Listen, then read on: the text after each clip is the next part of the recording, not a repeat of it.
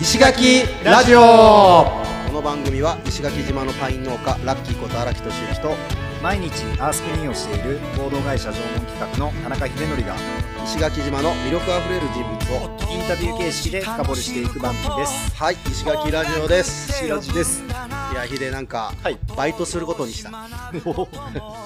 え それはく首かなんかになったんあですいやそういうわけじゃなくてやっぱねあの、はい。農業って思い通りにいかねえなっていうのをはいはいまあ収納はい。独立してから今2年半なんだけど、はいはいはいはい。まあ、そんそれで感じていてうんやっぱ予定していうんうるん。収入よりは結構下がってきちゃってる。んだよああそうなんです、うん。今年結構でも台風が危ないかなとかうん。いう割にはでもあよかったとか。いいところはあったんだが、うんうんうんうん。そのなんだろうな。まあいろいろとやっぱり新規でやるのうんに関して難しいところもあってやっぱそれで予定通りにはいってない、予定というかその自分の想定してるところうん。までのってことですか？そう。へーなのでまあちょっとおはいはい。金心配になってきたかな、はいはい。はいはいバイトしようかなと思って。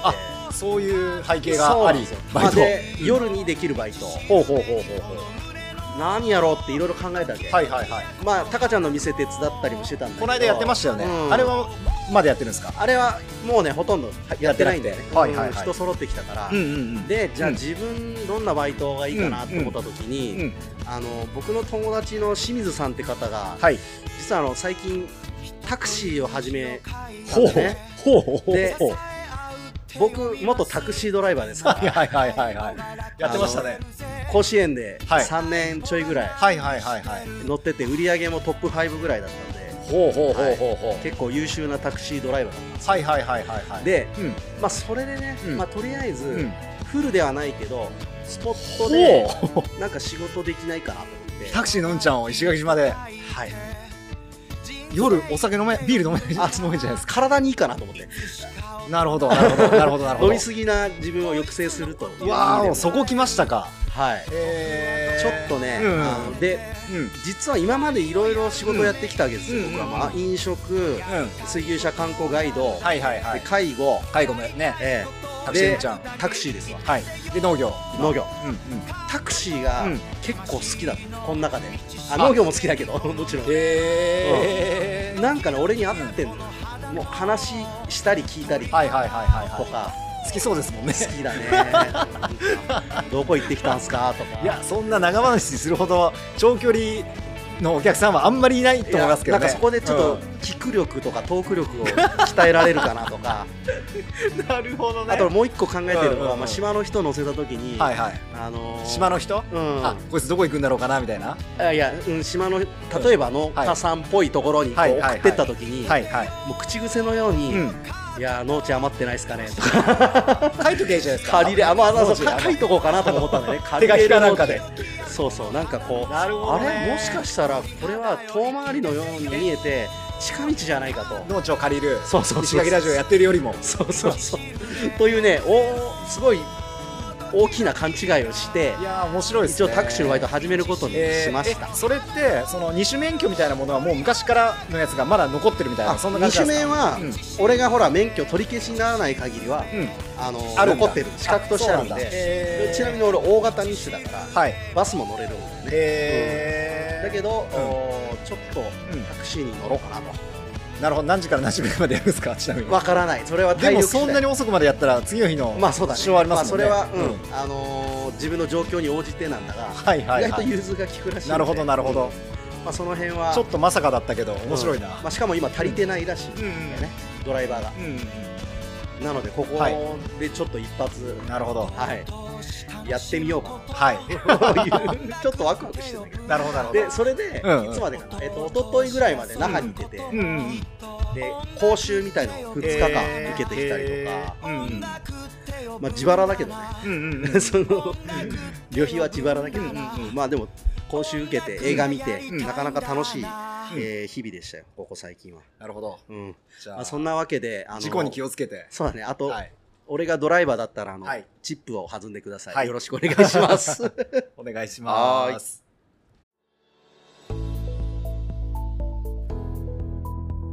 はい、えー石垣ラジオ本日のゲストは徳岡晴美さんの3はい、話3回目です。はい。はい、よろしくお願いします。よろしくお願いしますはい。で、前回、西表に、えー移住してきて、はい。えーはい。まあ、エコツーリズム協会で、えーやってきた仕事の話とかをお伺いしました。で、はい。財団が立ち上がって、西表まあ財団。そうですね。うん。で、はい。その財団の方で、うん。えー新たに、こう、仕事をね、はい。えーやっていくという話で、はい。前回終わったんですが、そうですね。えーっと、じゃあ、実際財団の方で、はい。具体的にその、取り組んだこととか、取り組もうとしていることっはい。て今どういうことがあるんですか、ね？そうですね、うん。まあ、まだ立ち上がって、あのー事務所が開いて1年ちょっとで、うんその中で、まあ、行政機関からいただいている仕事がどうしても今メインなんですけど、あのーまあ、観光のうん。管,、はい。か管理ってあんまり言い方好きじゃないんですけど、うんあのーまあ、今、あのガイドさんの登録あの制度の運用をお手伝いしたりとか、うんうん。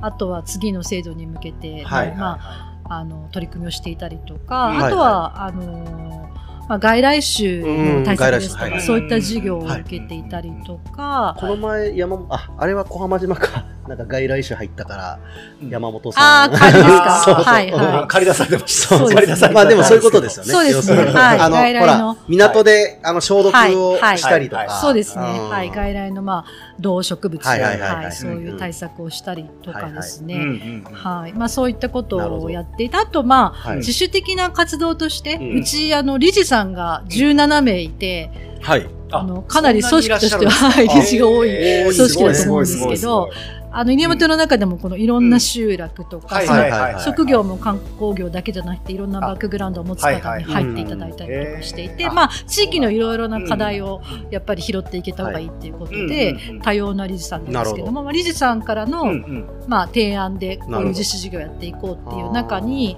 まあ今ヒデさんとかももちろん私もエコツーリズム協会でも取り組んでましたけどその漂着ゴミの問題でも。特にその西表はうん。白浜から先、うん。まあありますけど、はいはい。陸路がないので、うん。はいはいはい。あちらのゴミっていうのあは全く、うんまあ放置状態、はいはい。うん。でそういうところのゴミを拾いたいっていうこう提案がうん。あの船浮在住の池田卓さんという理事から あったものですから。ミュージシャンですはいね。はい。そうなんですよ。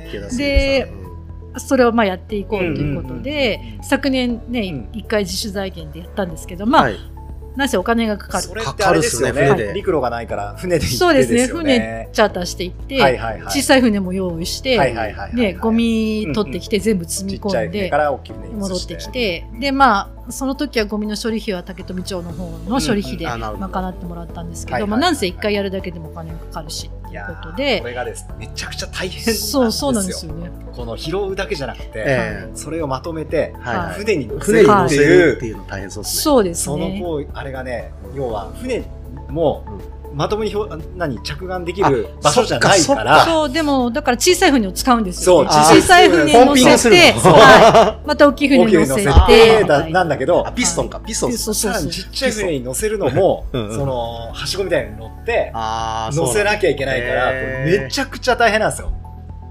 だからもうこっちでちょっとビーチクリーンやりますよって言った時のうん。あの拾ってきてさっとここでなるほどね。あの置けるっていうこととはもう全然レベルが違ってくるから、なんだろう過酷さも違うし、うん。あの本当にすごいことだと。なるほど。思ってます。そうなんですよ。で、ただなんかやっぱりね、本当にお金がかかるっていうことで、うんうんうん。今年度は、うん。あの、日本財団さんの助成金を取って、うんそこの部分をなるほど、うんうん6月にもう2回やうんやれて、うんうん。あとまあ10月以降もうん。やったりとか、海中の、ダイビングしての海中清掃もその事業の中で、あ海中もはいですか、、やることになってるんですけど、はい。まあそういったことを自主的にうん。やっていたりとか、うん。あとね、今ね、ちょうどフォトコンテストをやってまして、トコンテスト。西表島フォトコンテスト。はい。これも昨年うん。も第1回やって、うんうん。あのーまあ、つね、西表島の魅力再発見みたいなところで、あの、観光客の方も地域の方も、こう、応募してもらえて、あの、それを、あの、応募者勢にカレンダーを差し上げてるので、えー。はい。で、すごく、うん。あの、好評だし、それで、こう、上がってきた写真を見ると、うん。うんなんか観光客のうん。目線と地域の方の目線がすごい違うっていうのも分かったりとか、すすごく面白くうて、ん。で、カレンダーにちょっとずつ写真にコメントをこうつけて、うん。まあうん地域のやっぱりね資源自然うん文化を大事にしてもらえるようなうんコメントを添えたカレンダーを作ったりとかして、はい、やったりとか。ちょうど今まだフォトコンテスト9月15日まであ募集中なんでまあ配信されてる西表島いやいやだっての写真次のがあれば。あ、次の日ギリギリぐらいかもしれない。ですけどねそれは西表あ違うな。の、えっと三回目かで撮影したものに限りますよね。そうです。なるほど。ちょっと間に合わないかも。これ3間に合わないか回目の配信だから。チャンスあらば。はい。そうですね、はい。いや、い一個の気になったのが、はい。その、えっと、ガイドの登録ってのは、はい。どういう、こう、講習というか、どういう要請というか、えっ、と、ガイドさんは今竹富町観光案内人って言って、観光案内人条例という条例に基づいて、はい、条例なんですね。はい、あの町が、うんまあ、免許を与えるようはいはいはない。形で免許を与えたうん。うん事業所はい。の、えー所属のガイドさんしか、まあ、陸域のガイドはできない。海の方はうん。ダイビングとかシュノーケル、うん海だけのガイドさんに関しては今のところそういった免許はなくて、ああ、そうなんですはい。あのまあ、山、川ですね、その陸域を使う、はい。ガイドさんに対するもので、はいはいはい。あのまあ、免許の申請に、まあ、うん。必要な項目は当然その、まあ、保険に入ってるとか、そういうのは、うんあの最低限ですし、あとはあのカヤックとかやる方は水難救助員の資格を持ってるとか。まあ、CPR 救命救急の講習を受けてるとかまあ免許取った後も1年に1回は受けなきゃいけないとか、はい、っていうような、うん。まあ、条件があったりとかあとはやっぱり地域にこの何か貢献できている、まあ、証明ということで、はい。まあ、公民館に所属をしていることであったりとか、はい。面白い。地域貢献な。そうですね、うんうんはい、っていうところも、うん。まあ、ちょっとそこが特徴的なのかなと思うんですけどど。はいえっと、昨日ね、たまたま、あのー行ったお店であったのが、実は西表でガイドをしてる若者だったんですね。はい。うん。カヤックガイドだったはいんですけど、うん。はい。でね、あのーなかなかこう、うん。なんだろうな、業者によって、はい。こう守っ一生懸命僕ら守ってるのに、はい。守らない業者がいて、うんはい。大量の人をこう、うん。ガイドに連れてくると。はい。うんでもあれなんとかしてほしいんだけどな、はいみたいなはいことをすごい言ってましたよね。なんか、うん。そういう規制、だ多分僕今の長話の流れだと海はまだその規制ができてないっていうはいはい。ところを多分彼は知らなかったのかもしれないんですあーまあけども。うんでもまあちょっと陸域でもそういう問題も実際にあっうんて、うん。まあやっぱりこれって日本でこう多うん。分例のない条例なんですよね。ああ、もう最初なんですね。はい、うんあのガイドさんのその任意の登録はい。みたいなガイドうん。は、あの屋久島とかでいろいろもああるんですけど、あはい、これじゃあ一応公的な登そうですそう録制ですはい度ってことです。ね。はい。でうん。免許がないとできないっていうのは、まあ日本でもちょっとうん。ない西表だけですか？そうです西表だけですね。はい。なのですごいまだね役場の方もうん。運用も初めてなのなるほで、まあ当然やっぱり運用していく中での課題っていうのもうんうん見えてきてるところで、うんうんはい、そういうものに、まあ、対応しながら今またねうん。条例改正を進めてたりとかもするんですけど、そういう業者とかって、例えばもうやっぱ法整備するしかないみたいな感じなんですかね？そうですね。なかなかやっぱりね、うんうん。以前よりも、うん。その私が住んでる20年の間でも、うん。陸域のガイド事業者ってものすごい勢いで増えてるんです。ね。ああ、数が。はい、数が。はい、例えば、うん2000そうですね3年た時ぐらいで30数業者だったと思うんですけど、今もうでもそんなにあ100る。はいああ、じゃあ100 3倍。以そうですねはい。上。ですね。っていうところであのまあかなりの勢いでこうぐっとそこのグラフがあるんですけどうんまあ、ね。認識もやっぱあんまりできてない。これ、あの、その業者さんの、どういう人なんだ、みたいな。あでもそれがまあできてなできなさそうになってきた頃に、うんうんうんまあ、ちょうど私がエコツーリズム協会に入った頃とかがやっぱりどんどん増えてきてて、そうんね。その、なんかもう新しいガイドさんばっかりでわからないとか、うんうんうんうんあとは今まではその皆さんこのここのフィールドだったらなんとなくこういう暗黙の使い方みたいな、そういう中で、とか自主ルールの中でやってきたものがどんどん増えていろんな業者さんが入ることによって、うん。もう自主ルールじゃ守れないんじゃないかっていうところで、なるほど、うん。まあ、行政がうん。ちゃんとこう、まあ、バックアップしたようなルールっていうのが、まあ、必要になってきたっていうなるほど。ところですね。始めたら浮かんでくるであろう出てくるであろう問題の一つですよね。だからそれに対してこれからどうやって対応していくかっていうのを今考えていこうっていう段。階ですすかね。はい。なんで、うん。まあ、その、ガイドの免許制度であったりはいとか、うんあとはうん。今、エコツーリズム推進法っていう、うまあ、うん。法律にのっとって、あの、エコツーリズム全体構想っていうものが、あの、できたので、うん。そこにきっちりガイドさんが守るべきルールっていうのが、もう明文化されていて、まあ、そういうものも今までの自主ルールとは違って、うん。必ずうん。もう皆さんがあの守守らなきゃいけないルールっていううん公式のルールみたいな感じですね。そガイドさんのそういう声をうん。こう吸い上げる目安箱的なものとかもああるんですかね？目安箱みたいなものはなくて、うん。そうですね。なんかそこら辺ももしなんかこうね言いにくいのかなって話聞いてて思ったんですよね。はいはいそのいろんな立場があるので。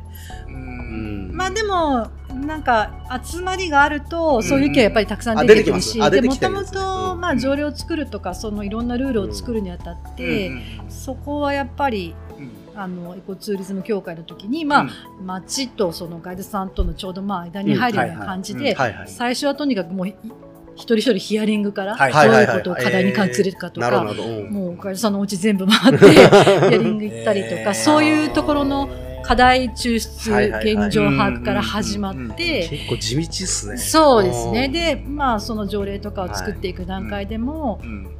あの、ね、ちゃんと意見交換をしたり、うん。もちろんね、ことあるごとにアンケートしたりっていうこともやって、まあでも当然それだけの人数がいたら、ね、うん。考え一つではないそうです、そうです。だかはい。ら、まさしくそうなんですよね。そうなんですよね。だから、合意形成っていうものはすごく難しはいところであるんですけども、あのまあ、自分がその遺骨協会行った時はやっぱりなるべく声を拾うっていうの、うん。やっぱりうん。ルールって上からの押し付けのものだったら、うん。絶対にうまく。回らなくなるっていうのがあったんで、っていうところでまいいですね。なんかは話を聞くっていうのがすごい大事だと思うんですよ。一回受け止めるというか、その、ああ、そう思ってんのかと。意見は置いといて自分の。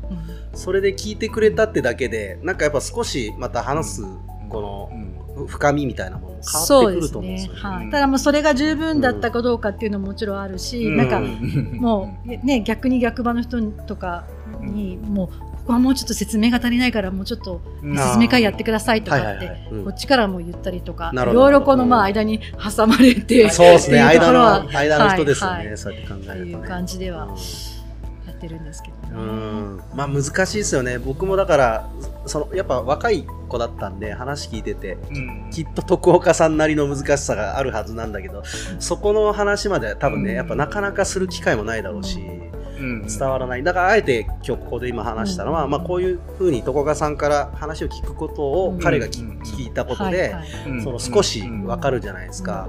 うん。なんかあのーねそのいろんな場所でやっぱ発信するのもうん。すごい大事なのかなっていう。い。やーでもすごいですね。すごい、そういうね、いや、結構大変な作業だめちゃめちゃめちゃめちゃここで話すほそこがどね、時間もかかるし。パーッと話してるけど、そんなに楽なことではない。結構嫌なこともあるだろうなって。そうですよね。うん。なんかいろいろありましたよね。そうですよね。まあね で、それで財団立ち上がって、はい。えっと、今後、はい。どんな感じでこうやっていこうみたいな。そうですね、うん。まあ、財団、まあ、やっとちょっと2年目に入って、うん。はいはいはい。今年度になってから、はい。うん。あの職員も増ええて、はいええ。はい。ちょっと体制としては、まあ、少し落ち着いてきたので、はい。もちろんはい。この今やっているうん課題に、うんうん。まあ、取り組みつつやっぱり自主事業の幅をすごく広げていきたいなっていうのを自主事業。はいはいはい。あのまあ、行政機関からのそう言っていただいてる仕事以外に。以外にですよね。はい。はいはいはい。中でうん。やっぱり私はなんかエコツーリズム協会の時とかも地域のその子どもたちと何かやるのとかもすごく好きだったし、まあ、財団としても学校に、あの海洋教育のお手伝いとかもちろん今でも行かせてもらってるんですけど、まあ、地域の子どもたちのその、まあ、何か学びのプラスになることだったりとか子どもに限らず、うん住民の方の、はい。とのもうちょっとつながりが直接できるような、うん。あの事業っていうのもやっていきたいなとか。はい。その祭りがそうですね、一つね。さその先ほど去年やったっていう。あ、そうですね。それはまあエコツーリズム協会の方の、ツーリズムだけど。はい、事業ではあるので、そうですね。まあああいうイベント感じ的な、ですよね。はい。そのお祭り何でしたっけ？三年島ピトゥ文化祭ですね。島ピ島ピ人って書いて、島人シマンチュットは、やっぱりこっちの方言では言わないのうんで、うんデン島デンサー節聞いてください。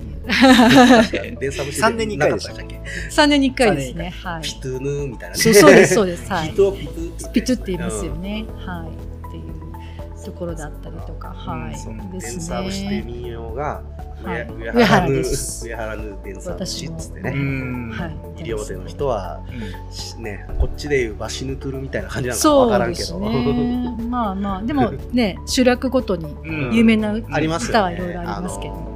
どっちだ？あっちのそれこそ船浮とか白浜の方は、ねはい丸間分山とか丸間分山そうなんですね殿様節とか殿様はいあそうですあいう感じですよね。はい。石の病気とか、ね。一応僕もはい民はい謡やってましたね。はい 2年間ぐらいですけどね。はいはいあのはい。ちょっと知ってます。さっきのあの条例の話あったじゃないですか、はいはいあの条例ってやっぱりその海の方でってなると難しいですか？そうですね。一番最初、うんうんうんその観光案内人条例っていうのをうん。検討していた時には、うんあの海もやっぱり海域の資源って当然すごく大事ですし、西表は世界遺産の区域は陸域だけなんですけど、うんうん。あそれもそうなんですか？そうなんですよ。あそれもやっぱり海やってる人たちはやっぱ海も入れてほしいとか、はいはい意見もともとあったぐらいやっぱり切り離しては考えてないので島の人たちって、はいはいはい、そうね、陸域山から川から全部つながってる海って、うんそこはやっぱり一つの大きなはい環境として、あのどれも重要なので、ただ、うんあのなので、まあ、海域ももちろん入れるうんようなうん。あのこう準備を進めてたんですけど、うん。はい。うんなかなかこう陸と違って海の上のこの線引き、あ線引きか。あーここからが竹富町ですとかじゃない、とかやっぱりね今、う石垣とか他のうん。西表以外の島から西表の海域はいはいはい。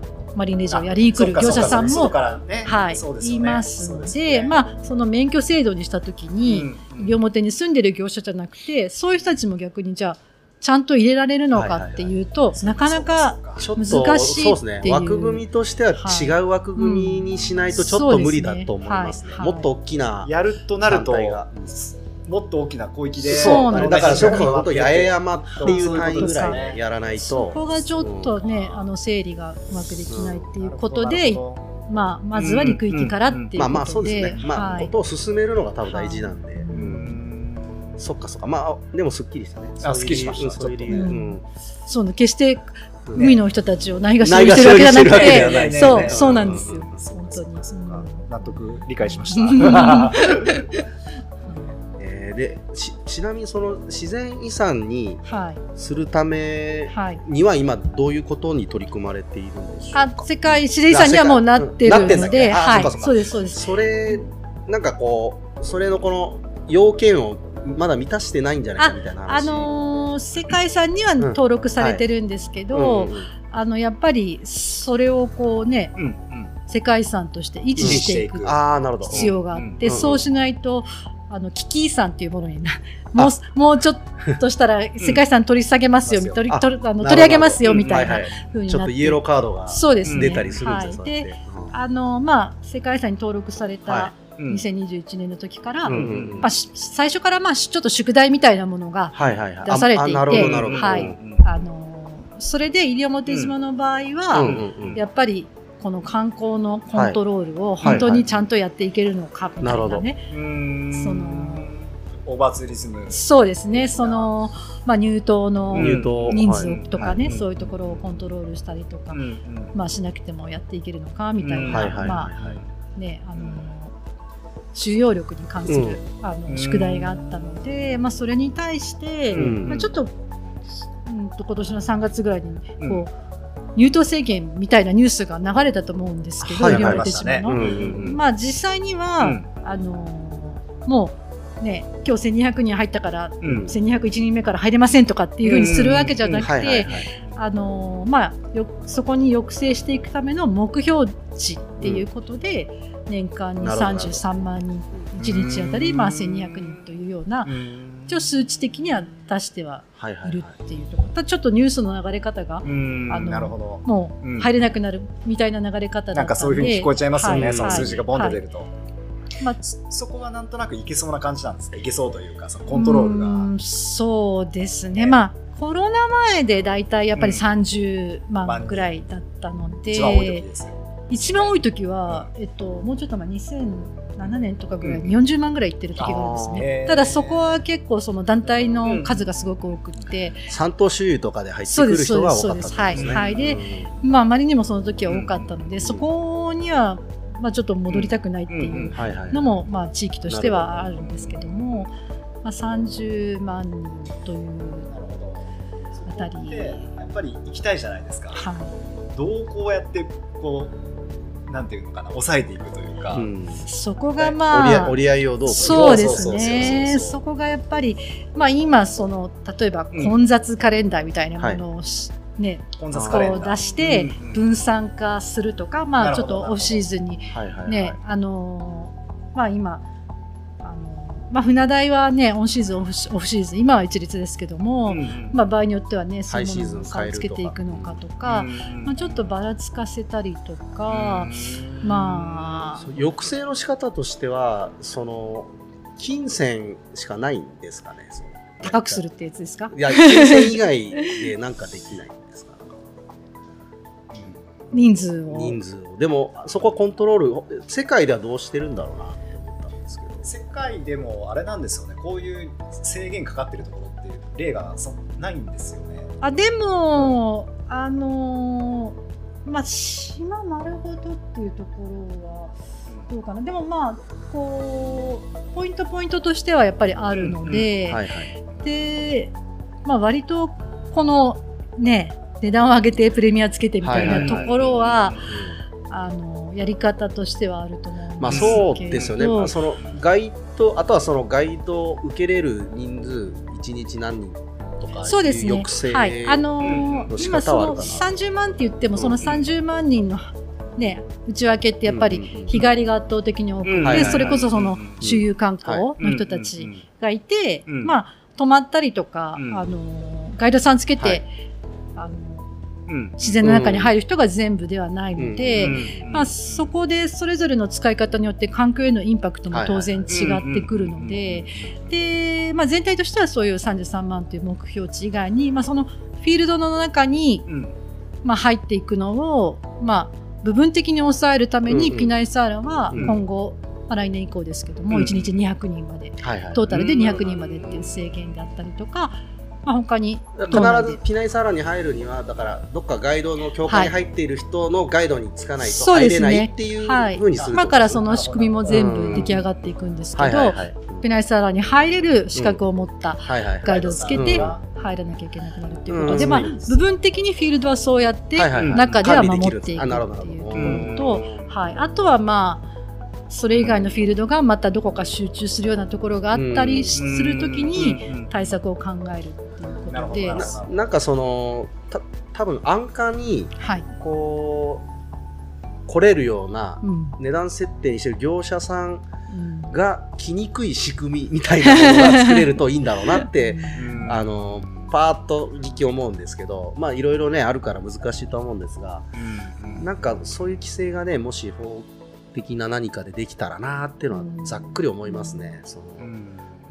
やっぱり安いとこになびいてくる人っていうのはそうですね。やっぱりこうなんていうのかな自然というよりは行ったという体験とか、まあ、インスタ映えする景色とか、うおそらくそっちに主眼が置かれている方が多そうなのでうん。来たい人はね金出してくんだよね。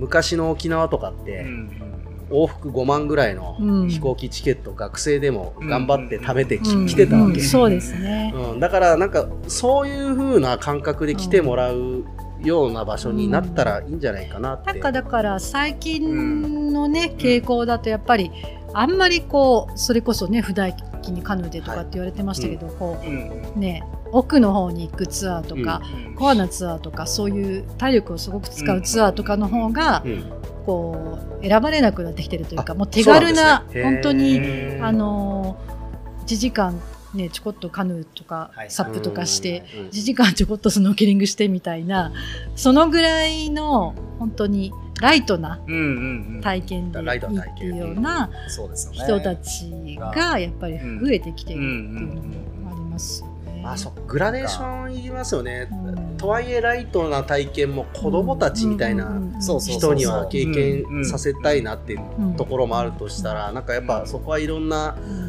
グラデーションがあっていいのかなと思うけどそこに通ずるなやっぱ通じてやっぱ自然に対する思いみたいのがうん。どんだけこうみんなに浸透してるかみたいなところですよね。そうですよね。うん。本当に。はい。やっぱねリピーターさんもすごくね、うん。多いっていうのは、まあ、西表の島としてはすごくありがたいことで。すよね、うん。それはそれもちろんね。でそうなんですよ、うで今後その訪問税みたいなね、入島税みたいなものも今はいはいはい。検討されてるんですけど、うん。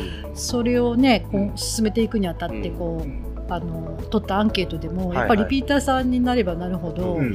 まあ、協力したいとかってその払っていい金額っていうのもなるほど。あのそうなんです各ね。の思いがあるんですよねはい。やっぱりね。ですごくやっぱりうん。大事に思ってくれてるっていう、本当に大事にしたいし、うんうん。うん、でその人たちを大事にすることが結構自分たちの仕事のモチベーションにね、うんうんつながりますからね。そうです。ね。うそうですよね。ん。いやそっか。あーでもなんか西表はとんがっちゃってもいいような気が、まあ、僕石垣に住んでる僕からすると、いやしますしますします。思うんですけどね。なんかうん西表に行く価値が逆にだ、うん。あの割と手軽なレジャーは石垣でいいんじゃないかっていうまあ感じがする、そのうん。海関係とかだとアアプローチもしやすいし、あのまあ、ガイド制度とかしっかりした方がいいけど、うんうん。もうだけどその西表はならではのそうですよね。ツアーがある方がうん。絶対なんかこのい。ろんな面白い人が来てくれそうだ確かにそうしですね。なんかある種フィルターって僕はいると思うんですよね、うん。それがお金なのか人数なのか分かんない、うん。でもなかなか予約取れないやっと取れたやっと行けるっていうのもうん。これも一個調味料じゃないですか、うん。そのうん。がツアーを味わう、うん。美味しく味わうための、うん。って考えるとなんだろうなその僕的にはもうちょっと で全然あのね関わってない人間が勝手なこと言ってますけど あのもうちょっとそのうん。なかなか生きにくいって状況にうん。あえてしてしまうのも、うん。まあ、これはだから今思った感覚だと、うん。この地区はなかなか行けないぐらいな実験で進めていくのもありですよね。うん。そうですね。そういうあこの地区は。そうそう。だから全体でうん。いきなり西表全体でってやると、うん。それはやっぱりさ、うんあのそういうのできない人もいるだろうし、うんただどっかの地区で割とそういう自然を保護したいっていう人が多い地区で,、うん。でそういうガイドの制度で、うん。結構濃密なツアーを少人数でやるっていうのを、こううまいこと実例として、あの作れたらうん。あこっちの方が客単もいいししかもなんか充実感もあるってうんなってくるとね、うん。これ全体が変わってくる可能性もあるので。ねいいかもしれないですね。うん。いろいろ実験してみて。うんいやだと思うんだよね。うん、だこれはでも大堀さんもおっしゃってましたね、うん。やっぱまず小さい、区域で実験をして、そうですうんね。それを検証して、うん。でうまくいったことを、あのうん。もうちょっと大きくやるっていう、そうですね。もうこれしかないですよね、うん。結局、うん何でもそうですね、うん。そうです 何でやるにしてもそうですね。ね。仕事でもそうじゃないですか,、ううん、だそれが自然にねん。どう応用できるかっていうところで。いやでもいいなあそのぼ僕はそのツアーに行きたいです、まいやマジで最近ねちょっとディープなツアー行ってみたいなと思ったけど つながりがなかったんですよ。今日僕つながりできたんで、うんうんあの福岡さんに聞けばうん。そうです。こいつのこんなツアー行きたいんですそうけど、ですね。ディープなでもところに行く。それもいいですよね。そのお客さんの要望にうん。こう答えるが、はい。あの案内所みたいな。ああ、はいはいはい。窓口。これよくないですか？西表財団さんは今うん。そういう役割ってもう担われてるんですか、うちにはあんまりそういう問い合わせはなくて、うんうんうん。まあ、エコツーリズム協会の方がやっぱりそういう、うんまあ、教えてほしいとかっていう問い合わせがあったりとか、あとはまあね団体で来る方の,、はいはいはい。あのコーディネートしたりっていうこともしてたので、はい。なんかねその、うん。まあ別にそんなのあの仲のいいというか気の合う人たちでうん。集まって、そういう窓口作って、うん。それぞれ違うアクティビティとかをそうですよね。やっていたら、なんかそこを中心にこう、うん。コーディネートでも私はすごいそのマッチングが好きですよ。この人にこの人紹介したいとか、ねいいっすね。そういうのはすごいうん、この宿きっといいだろうなとあマジですか、かいいな、ね、予算とか、はいはいはい。ね、やりたいことといやなんか普通にか聞きながら。友達にそういうのはすごい。好き西表行きたいんだけどっつってこんなのしたいんだけどってうん。相談されても自分がわからないので、うん。こう確かに確かに。お答えができないことが結構あって、うんなんかそういうのを窓口として窓口でやってくれる人がうん。いたらいいのになっていうのは結構前から思ってるんですよ、僕らでもないぐらいだからね旅行で来られる方はまずないですね。ないないないない。うん。大体ないよね。でね。であとほらあの慣れちゃうといつも同じとこ行っちゃうんだけど、はいたまに違うとこ行きたい時に、はいはい。なんか信用できる人に 聞き聞きたいなとかいうのもあるから。その人に聞くわけにもいかないし。だからなんかねこれを聞いててあこれ仕事にできるなって思った人よかったら こういうのもねなんかいいんじゃないかなって。そうですね。スーパーコーディネート。観光案内人。うん。やっぱ地元のことよく知ってる人たちにしかできないと思うんですね僕は。うん、いやーそうですか。今後じゃあそのとりあえずはそういう財団はい。うんではい。活動、はいそうですね、今おっしゃってくださったようないろんなはい。活動を進めていくって感じなんですかね。そうですね。ううん。ん、そうですね。でやっぱりなんかその、なんていうのかな、あんまりこう、ね、今小さい課題がたくさんあって、そこにはい、もう目の前のことを一個一個こなしてるっていう段階なんで、まあそんなにね、すごく先まで見据えられてない状況ではあるんですけど、まあ財団としては、やっぱり、あの、地域の子どもたちがね、こう、ね、一旦島を出た後に、今戻ってきて、うん。まあね、戻ってきて学校の先生になりたいっていう子は、うん。ちょっと昨日ね、行った場所とかでもね、うん戻ってきて、まあ先生になりたいみたいな子いたんだけど、財団もそういう受け皿に、うん。財団で地域のことを守っていくのを活動したいって言って。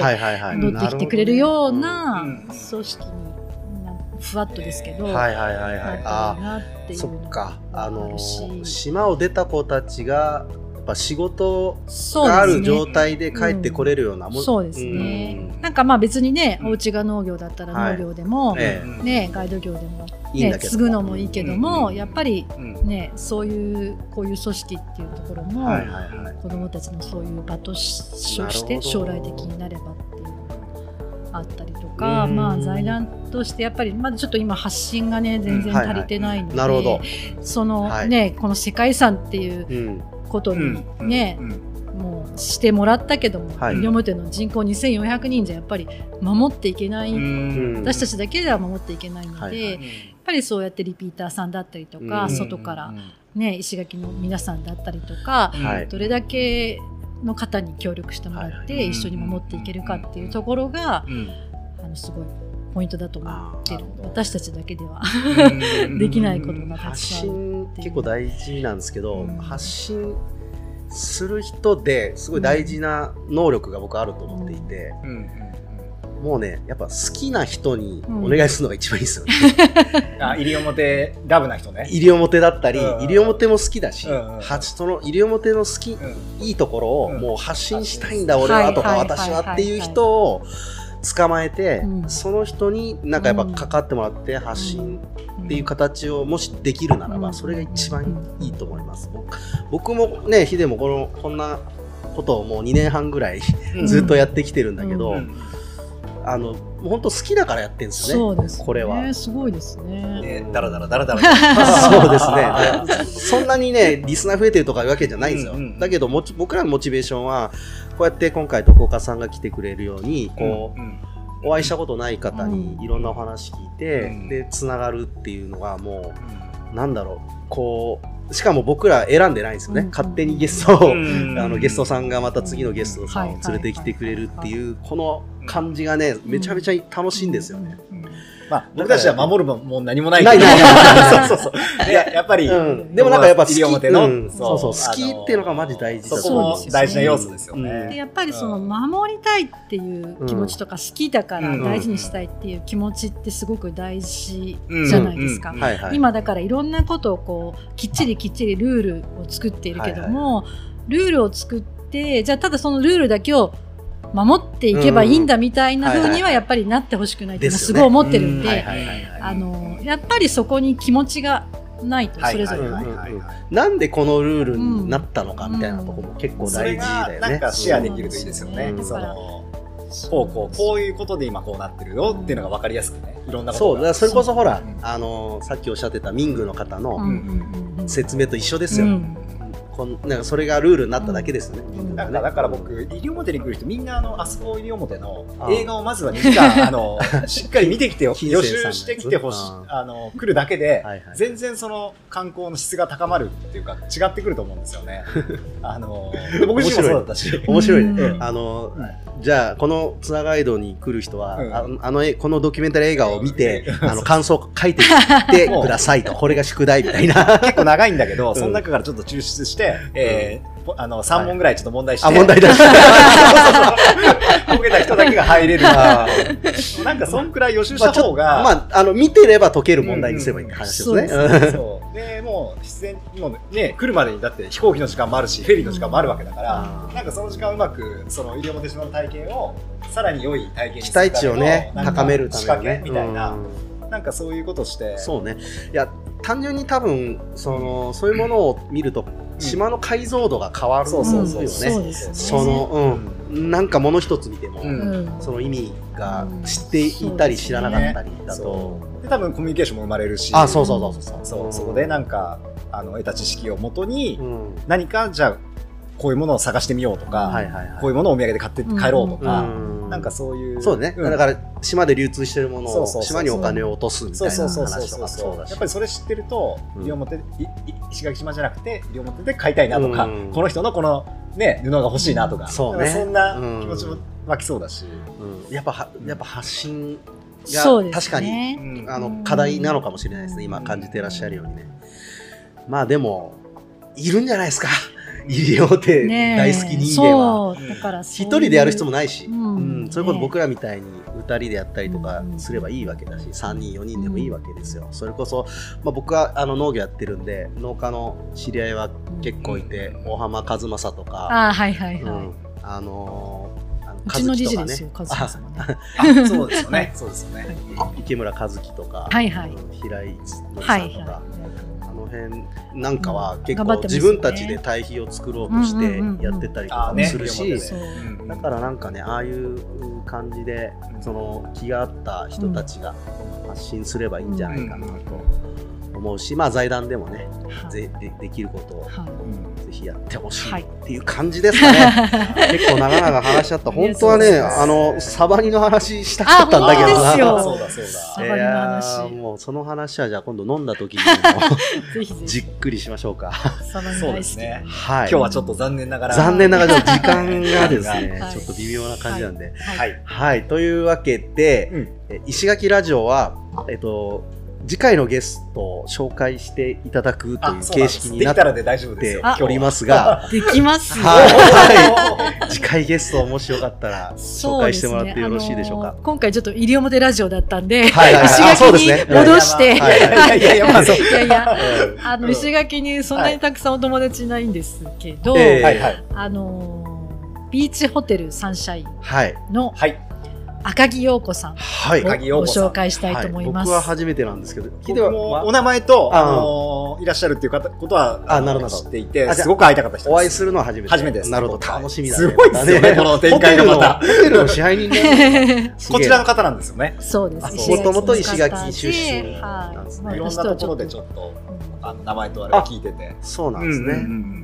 彼女はね、石垣の観光もちろんすごく盛り上げてる、へね、キーパーソンだと思うんですけど、すごく、まあ私、個人的にも仲いいんですけど、離島、竹富町の離島はい。もすごく、うん。あの彼女は好きで大大事にしてくれる。っていうへー。やっぱりね、石垣の観光と竹富町の観光って、うんなちょっとね、切り離して考えがちなところがあるけど、そこはやっぱり八重山として。そそう。うそうそうそう。ていうところですごく、あの、いいなとあ思って。ありがとうござい個人ます。的にも。本当もう飲み友ななんですけど。んで八重山ラジオしなかったんだって怒られそうだよ小川さん、その時ちょっと夜にセッティングして、あぜひぜひ。あの、そうね、あの、そ泊まれるタイミングで、あの、ワインなんてちょっと用意させてもらって、ワインがお好きだってあね。ね、なんか、この前もねう、んあのー、なんだ、お、えー大堀さんと、三井さん。ね、うん山本さんとはいヒデと僕ではい飲みに行って、楽しそうですね。なんてこともね、あのーはい最近あんまできてなかったんだけど、ヒデがだいぶすごい良かったですね。体調が、うん、うん面白い話になって、すごい良かったです。うんなんか、